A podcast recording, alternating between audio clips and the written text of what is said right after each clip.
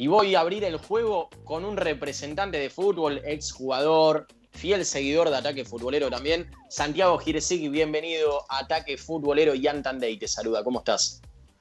¿Qué tal? ¿Cómo están? ¿Cómo están todos? ¿Cómo va todo? ¿En qué momento te encontramos? Ahora en el auto que fui a buscar a mi hijo y volviendo a mi casa. Viajes cortitos. Estupendo. Ok. Eh, bueno, ¿qué, ¿qué refuerzo recordás? No, no haciéndolo personal, ¿no? Pero así en general, eh, que hayan dicho, uh, este está cerca, como en su momento hablaban de bufón a boca, por ejemplo. ¿Se te viene alguno que digas, uh, acá vendieron un humo con que este iba a llegar, este jugador iba a llegar a tal equipo? No, sabes que escuché y, empecé a pensar cuando lo decías y no, no recuerdo, incluso por ahí, te digo, como jugador, recuerdo de, que me han por ahí nombrado en algunos lugares que nunca pasó, eh, incluso lugares donde donde me parecía que me parecía extraño hasta a mí. Eh, pero pero bueno, pero no no recuerdo siendo jugador algún compañero que iba a venir o alguno. Generalmente, por suerte, me pasó que, que cuando se dan figuras y jugadores importantes eh, han llegado, ¿no? Como, no sé, en el caso de Santiago Solari, que me pareció rarísimo que llegue a San Lorenzo, pero mm. llegó y, y o de Alessandro, ¿viste? Entonces, eh, no, no, no, no, no tengo recuerdo alguno que no. Y a vos como jugador recién decías, eh, ¿para, eh, ¿para qué equipo te nombraron que recuerdes? En un momento River y a mí me parecía que no que no que no había sido un, gran año y, después tuve sí para mí un muy buen año personal y por ahí ya no entonces hay veces que no sabes bien de dónde surge eh, incluso me pasa por ahí de este lado, que, que también se escuchan cosas que vos hoy sí lo identificás mejor porque estás del otro lado, entonces decís, esto, claramente no, no, está, no está sucediendo. Eh, por más que haya un intento, pero uno por ahí tiene hoy otro conocimiento y se da cuenta que e, eso que está saliendo no va a pasar. Bien, eh, Santiago, te, te, quiero preguntar, vos que estás muy metido en el fútbol, Recién, justamente previo a que salgas vos al aire, estábamos escuchando la palabra de Enzo Francesco y Víctor Blanco que hablaron hoy aquí en la radio, y los dos se mostraban en contra ¿no? de, que no haya descensos y menos por dos años. Por lo menos este año, bueno, es aceptable, pero el año que viene no. Vos, eh, por tu lado, ¿tenés alguna opinión formada que acá en el fútbol argentino no, no haya descensos por dos temporadas? para, mí le hace mal al, fútbol que no haya descensos. Es como que le sacas un factor de competitividad muy necesario para que el, nivel del, del, fútbol y del juego eh, no baje, sino todo lo contrario, siga prosperando. Eh, porque, claro, produce un relajamiento en, las inversiones, en los presupuestos, en la, mismo la elección de jugadores. Eh, digamos, es verdad también que te da espacio para tener más margen de error, entonces por ahí puedes poner más chicos, pero al final del día esto es fútbol competitivo y acá el espacio para el margen de error no está y, de eso se trata y es justamente qué chico se adapta a ese lugar donde no hay margen de error para que juegue mejor y los que no lo logran directamente no tienen lugar y por eso me parece que el fútbol argentino como dijo eh, ahora ahora no me está haciendo el nombre del, del uno del grupo City eh, que ese es el, productor mundial de fútbol, porque hay un microclima acá donde la competitividad es muy grande. Entonces, si vos le sacás eso, me parece que le haces daño. Y por lo menos de tus representados, eh, ¿hay alguno que, que, quede sin trabajo, que este 30 de junio no le renovaron y no, no se sabe qué va a pasar en su futuro? Eh, no, no, no me ha tocado, por suerte. Eh, pero, ah. pero entiendo que, que también por ahí quede sin trabajo es muy prematuro en el sentido que cuando llega esta, esta ventana muchos terminan contrato y quedan disponibles para eventualmente agarrar otro trabajo, digamos, y, y, no estaría cerrado, digamos, está la posibilidad en el mundo, en muchos mercados todavía abiertos. Sí por ahí en septiembre uno puede decirse, bueno, me costó quedarme sin trabajo un año libre, que en fútbol es casi no diría retirarse, pero es muy grave. A mí no recuerdo jugadores, eh, digamos, de cierta jerarquía que hayan quedado un año sin jugar o seis meses sin jugar, no, no, no tengo recuerdo. Eh, pero no, no, no sé, todavía no, no, no, podríamos decir que es el caso. Eh, tampoco estoy en el detalle de cada uno, ¿no? Pero por ahí va, pero por ahí en agosto, septiembre, octubre uno puede decir, bueno, realmente sucedió. Veremos. Ah, abro la charla con mis compañeros Walter Duverne y Facundo Araujo, Santiago. ¿Qué tal, Walter Facundo? ¿Cómo te va, Santiago? ¿Todo bien? Bueno, yo te quería preguntar, eh, a ver, eh, siendo un representante, ¿no? Obviamente, en las negociaciones de los futbolistas que vos representás, ¿cómo impacta el tema dolarización, el tema de negociar la ganancia del jugador? Porque obviamente estamos en una situación crítica, económicamente hablando, sin dudas, y vos crees que se puede evaluar el fútbol argentino? Las estrellas que están cobrando un contrato que hoy no lo puede pagar nadie van a emigrar para vos. ¿Resta la calidad del fútbol argentino por esto? Yo, yo eh, bueno, hiciste como, varias preguntas. Creo que la primera es, eh, bueno, negociar en cuanto a los que están dolarizados. Me parece que, que va a ser medio un traje a medida de cada, de cada club y cada jugador. Son distintas circunstancias. Generalmente eh, o, en muchos casos hay, hay un dólar, un tope, y justamente para, para estas crisis. Eh, y creo que, que bueno, que, no sé, a mí no me tocó un, jugador en Argentina que esté con dólar billete, eh, sí con tope, entonces están cubiertos los clubes porque el tope quiere decir que hasta ahí están dispuestos a pagar.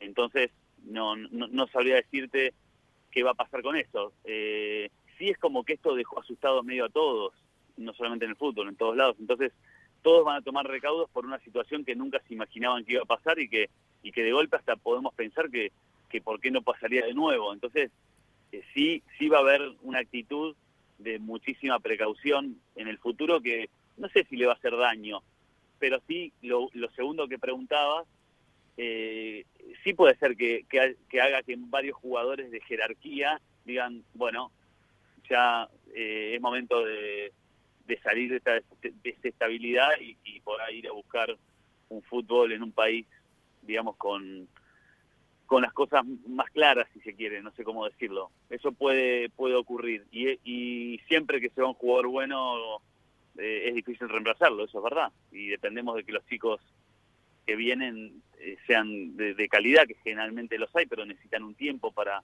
para poder eh, equivocarse y aprender, equivocarse y aprender y llegar a una versión que esté a esa altura, ¿no? Clarísimo. Y te pregunto, ¿para vos hay una deficiencia en la organización, más allá de la infraestructura y demás eh, de, las instituciones en el fútbol argentino? ¿Hay desorganización con respecto a que no tenemos una fecha probable de vuelta, un protocolo aprobado o definido para volver a, eh, jugar o por lo menos a entrenar en el fútbol argentino?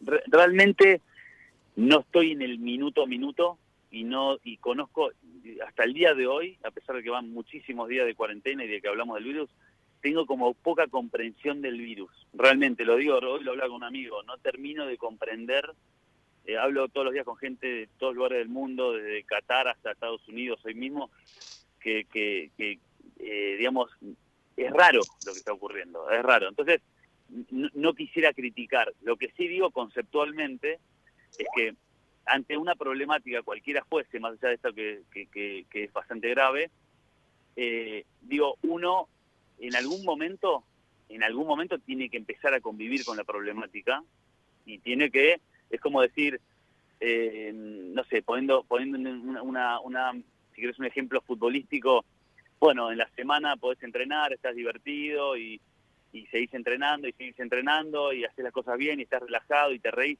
bueno, en, en un momento tenés que salir a jugar el partido, digamos, no, no, no puedes estar todos los días, eh, me parece a mí, digo, digo o, decir, me duele la pierna, estoy incómodo para jugar, bueno, en algún momento tenés que jugar, aunque, aunque tengas dolor de pierna, o sea, tenés que salir a la cancha a ver para qué estás, con precaución, con un montón de cosas.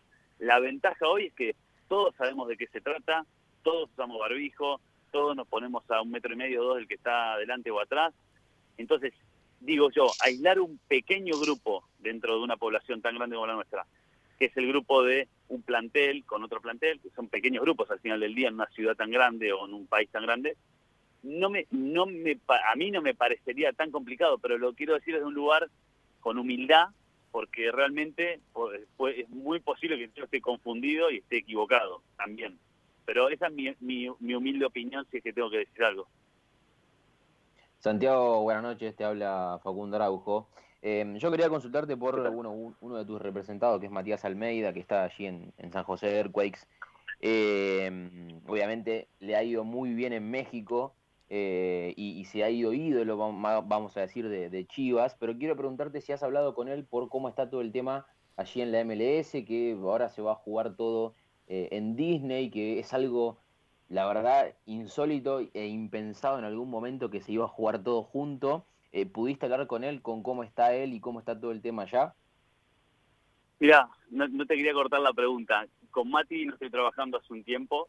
Ah. Casualmente le escribí hace un par de semanas y nada, hablamos muy poquito eh, de cómo estaba todo.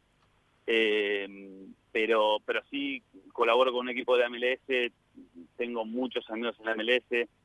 Bueno, Mati es uno de ellos, pero no estoy en el día a día, digamos.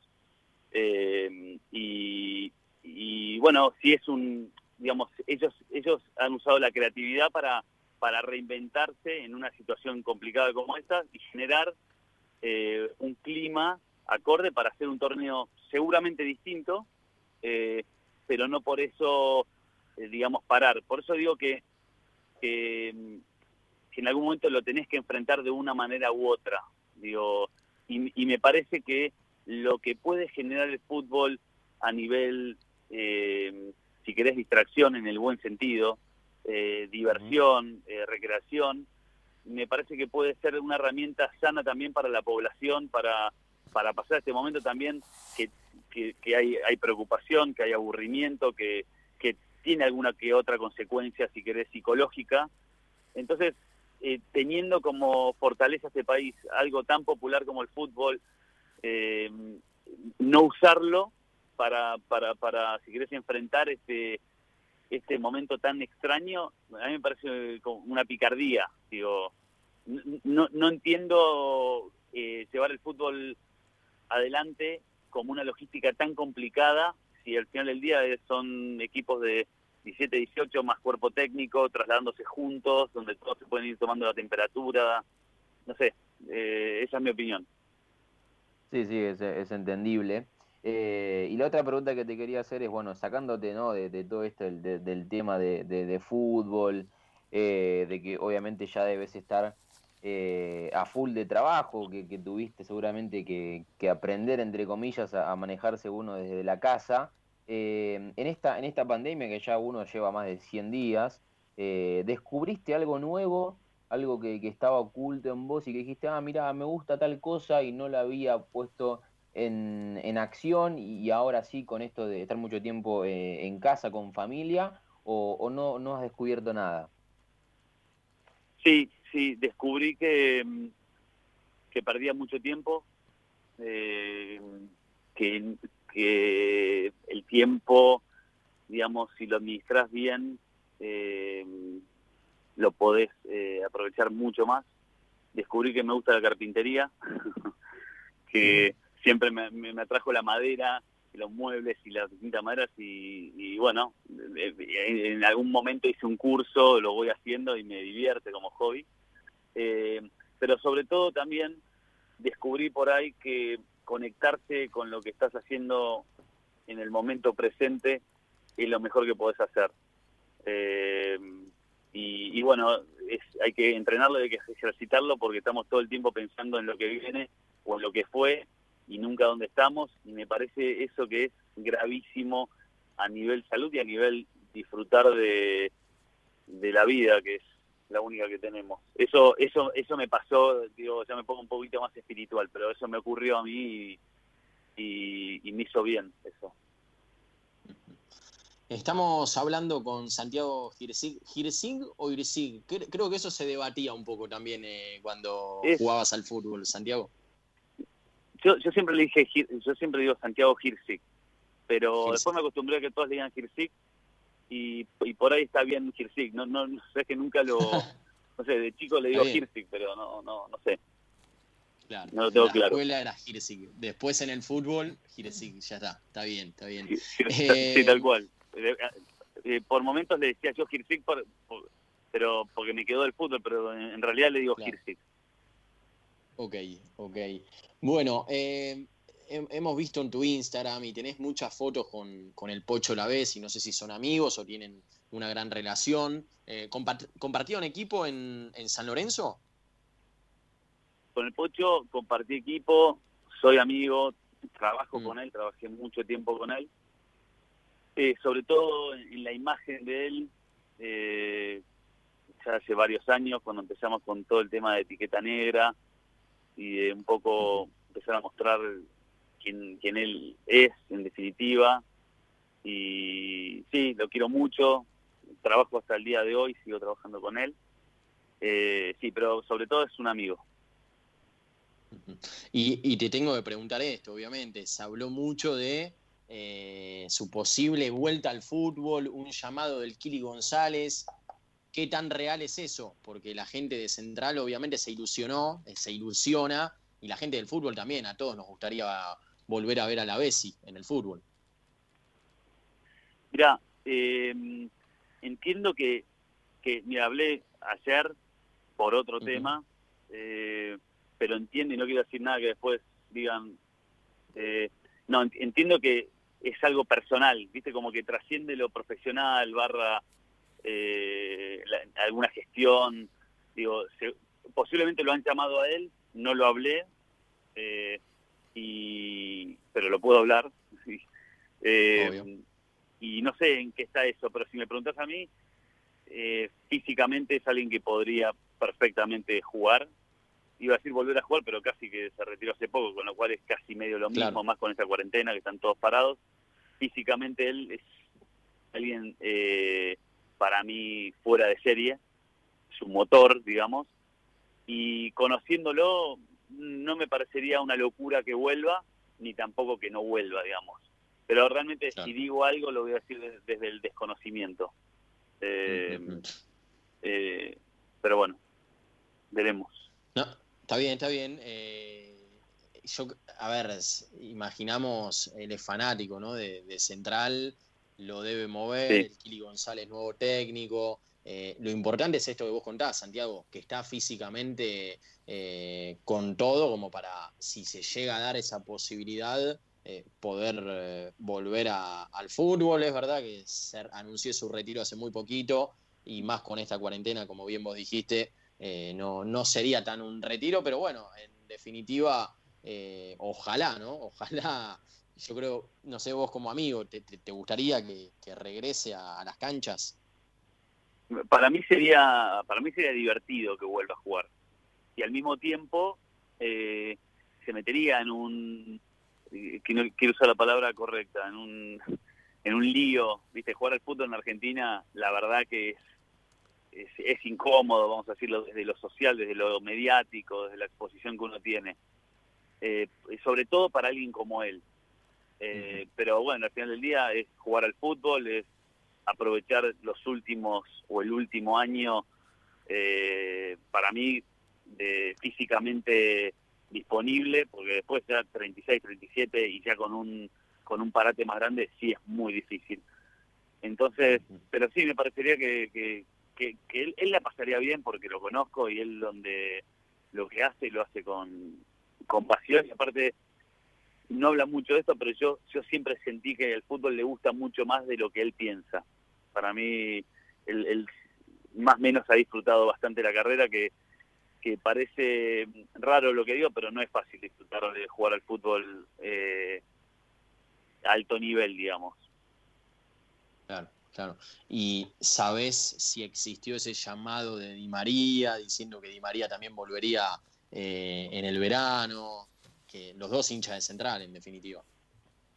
No lo sé, no lo sé, pero pero que, que son todos muy hinchas, eso, y eventualmente siempre la la idea, imagino que la tendrán, pero realmente no quiero decir algo que no que no sea, porque por ahí digo no, algo y no, no, bien, lo sé. Santiago, a ver, te metiste en el mundo de la representación de jugadores, de negociaciones, me imagino que de millones de especulaciones también. ¿qué te gusta más? ¿Representar a los jugadores o te gustó más tu vida como futbolista? Eh, yo, yo primero no, no, no diría así como que me metí en el mundo de la representación. Yo realmente empecé asesorando a, a un amigo que era Usorión en su momento y siempre tuve como la actitud de, de, ayudar a, los, algún compañero con, con, alguna cosa que era extra futbolística, por ejemplo, me, me gustaba. Y, y, eso me siento, no, no me siento un, un, representante, un agente de jugadores, es verdad que asesor y trabajo con jugadores y eventualmente uso esa palabra para que se entienda mejor, pero ya que tengo la posibilidad lo, lo explico, no me siento eso, eh, porque me siento que lo que hago es más integral que solamente, eh, si querés, eh, una negociación o, o, especulaciones, lo que fuese que, que una parte del, del negocio y del, del rol tiene. Eh, yo disfruto mucho del momento que tengo en mi vida hoy. No me imagino, para mí el jugador de fútbol Santiago Hirsi es otra vida. No, no me, lo, me cuesta hasta imaginármelo. Eh, realmente lo digo. Siento que son etapas tan distintas que no, ni tampoco pienso mucho en eso. Eh, si, si, tengo que hablar de esto, lo hablo y, y, tengo seguramente mucho para analizar y decir, pero, pero no es que estoy eh, yo no me levanto la mañana eh, con la idea de que fui jugador de fútbol, para nada, no estoy totalmente disociado de eso, si querés. Y bueno. lo disfruté en su momento, pasando momentos buenos y, y, y momentos malos también, y, me pasa lo mismo haciendo lo que hago, eh, que al final del día es ayudar a alguien más y eso me gusta mucho. Bueno, muy bien. Más que, más que clarísimo lo, lo, has dejado. Y después preguntarte, a ver, nobleza obliga.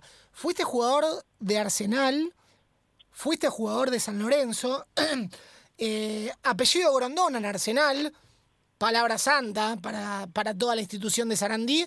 Y el tema Tinelli con San Lorenzo, las escuchas y todo lo que aconteció.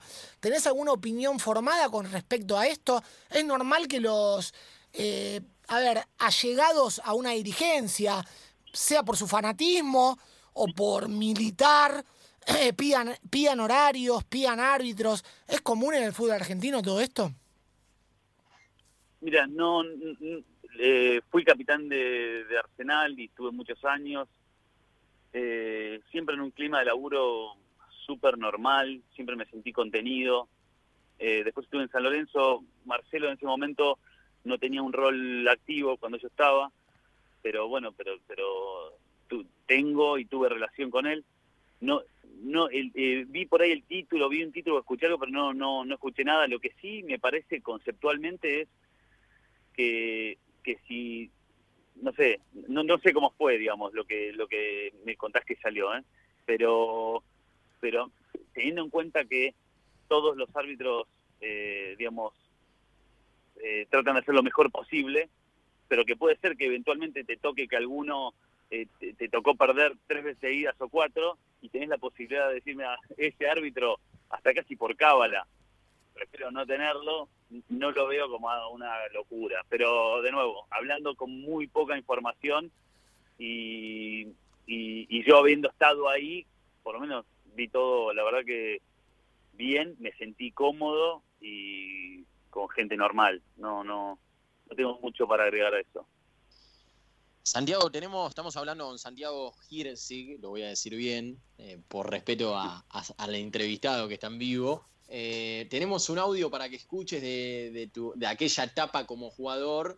De bueno, no, no voy a adelantar más nada, sino escucharlo y después lo recordamos. Dale. A ver. Núñez, va a buscar Núñez, está llegando Hirsig, antes para descolgarse de sale el gol de Hirsig. ¡Tatán, tatán!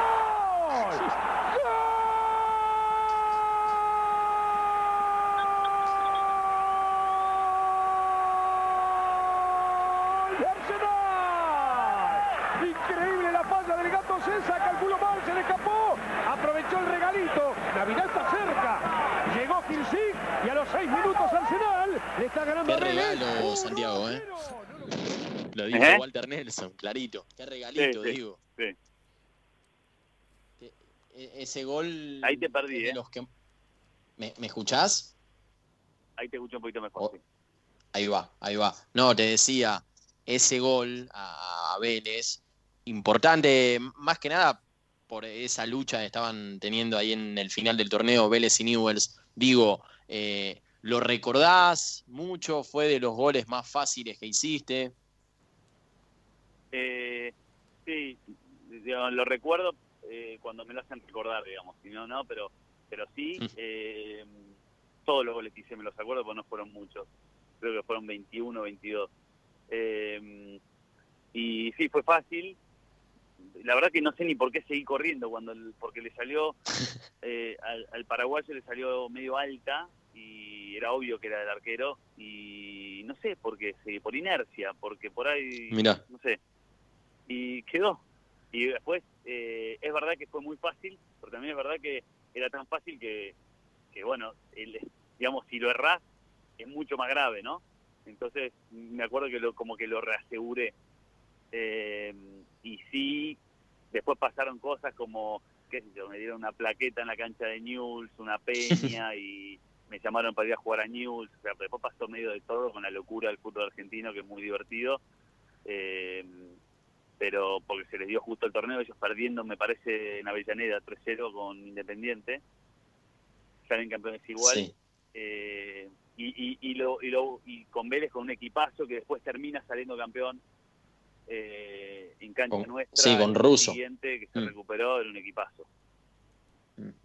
Santiago, para hacerte una de las últimas preguntas y obviamente agradecerte el tiempo, eh, tuviste un paso previo a tu retiro, ¿no? Eh, por los Estados Unidos, en Kansas City. ¿Qué tal fue ese año, ¿no? Ahí en la MLS. Estamos hablando de una MLS que todavía no tenía todo este crecimiento que vemos en la actualidad. Sí, sí, tuve casi dos años.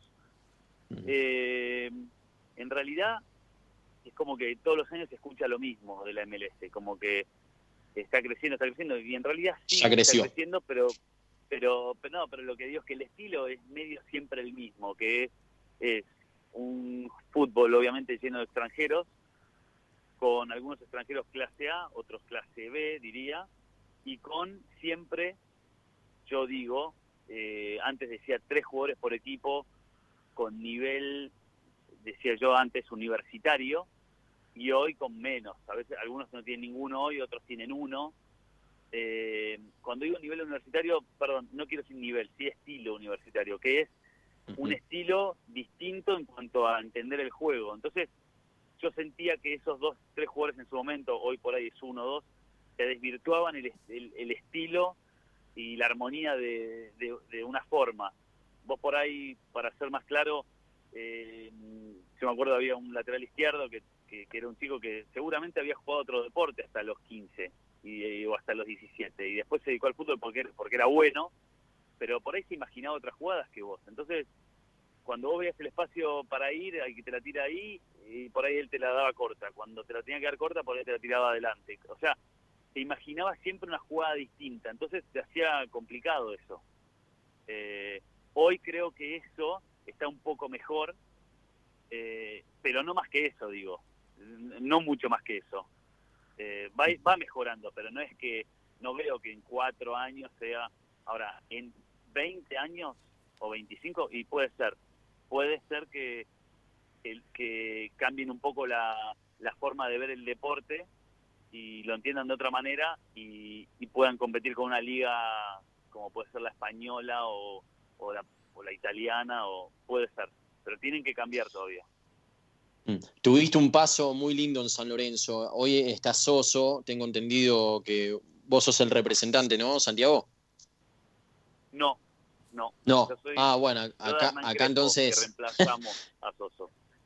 ¿Cómo, cómo? Yo, yo soy de, Hernán Crespo, que reemplazamos digamos, de Crespo. en defensa. Sí es. Ok, ok. Bueno, bueno, nada, entonces eh, lo, dejamos, lo dejamos ahí. Eh, bueno, igual Crespo, eh, que también te iba a preguntar, la verdad se, ha visto un, buen fútbol. Perdón por, la falla en el dato, pero bueno. no, no pasa nada. No, te, decía. aparte te digo, es, tan dinámico también esto que me preguntaste en, en, tres meses por qué tenés un jugador o no. Digo, no, no es mi estilo trabajo con jugadores por suerte con, por muchos años, pero puede pasar, digamos. Claro, Sí, sí, sí, sí. No, Juan, te decía, eh, con respecto a Crespo, se vio un... A ver, todos recordamos más que nada de la última parte del fútbol, ese partido en, el Monumental, que no, sé si pudiste hablar algo, más allá de, lo emotivo que fue para él, ¿no? Por el recibimiento después de tantos años, eh, el, fútbol que mostró defensa ese día, cómo se le plantó a River, eh, fue algo realmente llamativo, no porque no lo pueda hacer, pero sino por, obviamente la diferencia ¿no? de jerarquía. Sí, sí, obviamente hablo con él todos los días y de ese partido también y de todos. Eh, y sí fue muy emocionante para él, eh, porque durante muchos años él había quedado, si querés, alejado por, por cosas que no eran, no eran reales. Entonces eh, fue importante para él ese, acercamiento y ese, ese reconocimiento sobre todo de la gente y de los dirigentes. En cuanto al, partido mismo, fue a, alto nivel del equipo. Eh, créeme que yo siguiendo de muy cerca los equipos de él, como han sido un montón de partidos, en defensa mismo en Banfield, que si, recuerdan con Boca en cancha de Banfield también eh, fue impresionante el partido que jugó defensa contra Boca, que termina ganando Boca con, con ahí medio con un accidente. Eh, y, sí, la verdad que se dio así. Él es como que se, él es el técnico, intentó que el equipo, como todo el partido, juegue lo mejor posible. Y bueno, se dio un gran partido y sí, uno, uno estando de este lado lo disfruta.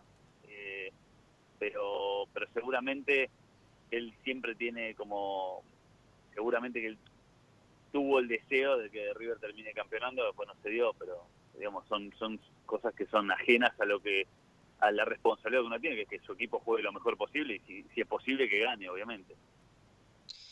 Santiago Girsig, eh, ahí, bueno, no sé, Girsig, te voy a decir, porque ya te tengo, te tengo como Girsig, pero bueno, eh, gracias por este tiempo realmente, perdón ahí por esos datos fallidos, eh, así que bueno, lo mejor para lo que viene y bueno, esperemos pronto poder hablar de fútbol eh, actual, ¿no? Eso es lo, más importante y lo que todos queremos. Un abrazo. Seguro, muchas gracias por, por la entrevista y dale, en cualquier momento estamos hablando. Gracias, abrazo. Abrazo. Bien, hasta ahí Santiago Girsig, Girsig, o como les guste a cada uno, él lo aceptó así, ¿no? Eh, lo contó bien en la entrevista. Eh, aquí en Ataque.